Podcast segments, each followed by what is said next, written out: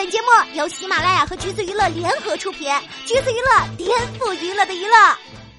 Hello，大家好，欢迎收听橘子新鲜报，我是橘子君钓儿。想必大家也都知道了，高云翔和董璇正式离婚，还是今年三月的事儿。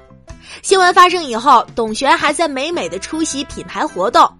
其实前几天呢，就有两人的离婚传闻了。因为高云翔去年在澳洲性侵女性案件至今还在审理，他必须留在澳洲等待判决，所以呢，是他和民政局工作人员视频通话完成了离婚手续。很多网友就表示纳闷儿：见过云追星的，但没见过云离婚呀，确实是与时俱进了。很多网友猜想，这次离婚的动机不是感情，而是为了保全两人的财产，先把财产划分到女方的名下。都知道高云翔事件影响最大的是《八清传》，男主出事，结果找女主的时任男友帮忙，可后来呢，女主也出事了。由于合约有道德约束的要求，片方可以问高云翔索赔经济损失，这还真不是开玩笑。去年年底，这部戏的投资方唐德影视真的向法院申请冻结高云翔夫妇公司的六千万财产。法院今年四月公开这个消息，高云翔首次发声也是这个时候，先是表达了歉意。再是说明白官司和董璇无关，不想连累亲人，但是被冻结财产的这家公司实际控股人就是董璇。不过现在双方已经没有共同持股的公司了，而且有个细节是，这个案件七月十二号证据交换，七月十九号公开审理，也就是最近几天。不管是不是涉及到财产，很多网友对他俩的离婚都抱着守得云开见月明的态度。大家全都站在董璇这边，表示董璇忙前忙后，仁至义尽了。那个人还不懂得珍惜。所有的事情呢，都要从去年的三月说起。董璇老公高云翔因为发生性侵案，在悉尼被逮捕。新闻反转了好几次，有说性侵改为袭击，有说仙人跳阴谋论，而事实就是高云翔还在等待判决。高云翔的口碑也因此跌到了谷底。他和董璇这么多年的爱情故事，再也不会被当做什么美谈了。当时高云翔工作室发表声明，董璇发声的态度是“我相信他”。那个时候群嘲的声音也很大，因为很多网友对女明星会有这样那样的期望和要求，希望他们不要拖独立女性的后腿。比如说张丹峰出轨风云以后，全家四口还是其乐融融；再比如说郑秀文选择原谅许志安。表示婚姻当中除了彼此给予的幸福温暖，也深深包含了彼此的错误和彼此的原谅。再比如对林丹出轨轻描淡写的谢杏芳说：“这是一种成长。”他们都在网友原谅丈夫出轨的中国好正事名单里，让大家感慨女性无休止的原谅就是间接鼓励男性出轨。或许离婚走人是大家想象中的独立女性的处事方式。但是生活嘛，从来都不是爽文大女主剧。对于我们来讲，不过是吃瓜围观；可是对于当事人来讲，从倾注无数心血的家庭中利落抽身，谈何容易呢？进退都是困境。正如高云翔出事以后，替高云翔善后吧，有人嘲讽董璇是原谅教教主，但不管高云翔呢，肯定又得有人说他落井下石。不得不说，在高云翔锒铛入狱以后，确实是董璇在撑起了这个家。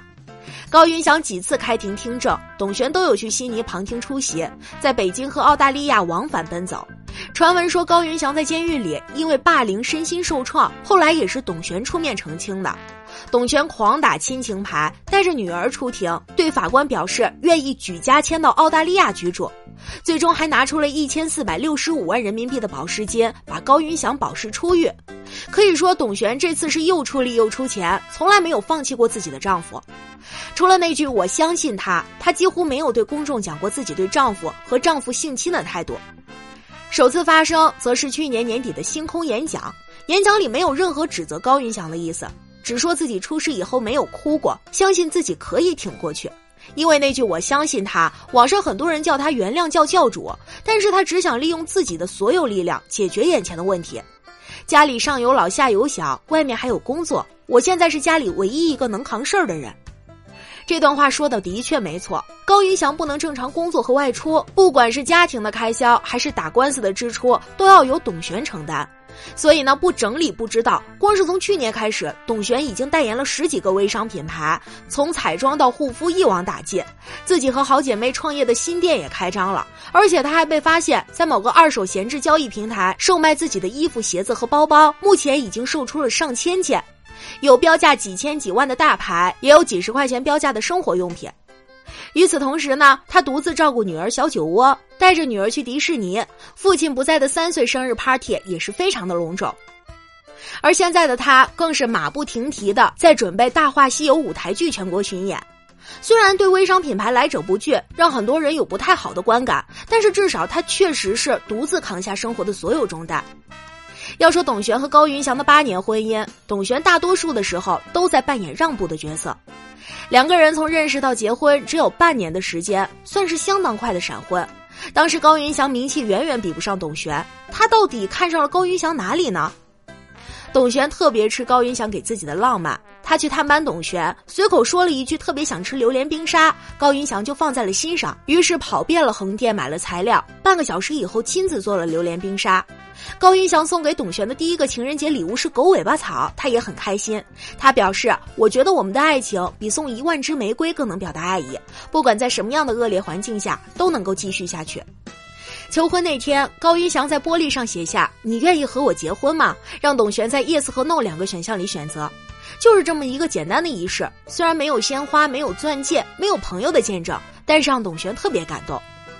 两个人拍情侣戏，本来导演担心他俩不够甜蜜，结果腻歪程度都快超过导演的接受范围了。两个人对家庭的理念也很契合。高云翔有点大男子主义，觉得男人和女人在家庭里应该分工明确。而董璇呢，天生就想当侧重家庭的小女人，将家庭和老公放在最重要的位置，所以自己的事业可以搁置，要么探班老公，要么陪在剧组。而且他不是家里掌控大权的人，总是他说怎么样就得怎么样，但是他甘之如饴。当然啦，这个看起来不怎么平等的相处模式，只是夫妻俩的某个切面，他们有太多我们并不了解的生活细节。我们不知道董璇去年力挺丈夫是不是放弃自我的迁就，也不知道现在的分手是不是为了保全财产。但是每个女孩都希望可以得到美好的婚姻，就像她在婚礼上对高云翔讲：“哥哥，你要一辈子对我好。”可是当本来可以全心全意依靠的人成为人生最大的危机，总是要面对他、接受他、解决他、放下他。去年站在他身边是基于对这段感情的尊重。毕竟他在这场婚姻里倾注了很多的心力，风雨来临的时候，考虑婚姻忠诚之前，还有刑事案件、资产捆绑、大众声音等太多复杂的问题。今年离开他身边是出于对自己的尊重，因为他仁至义尽，配得上更好的生活、更好的人。高云翔还要等待法律的审判，希望董璇从此以后可以拥有焕然一新的人生吧。其实可以不必为了符合某种社会期待而违心选择自己的处事方式，不对等而且看不到前方的婚姻，真的应该及时止损。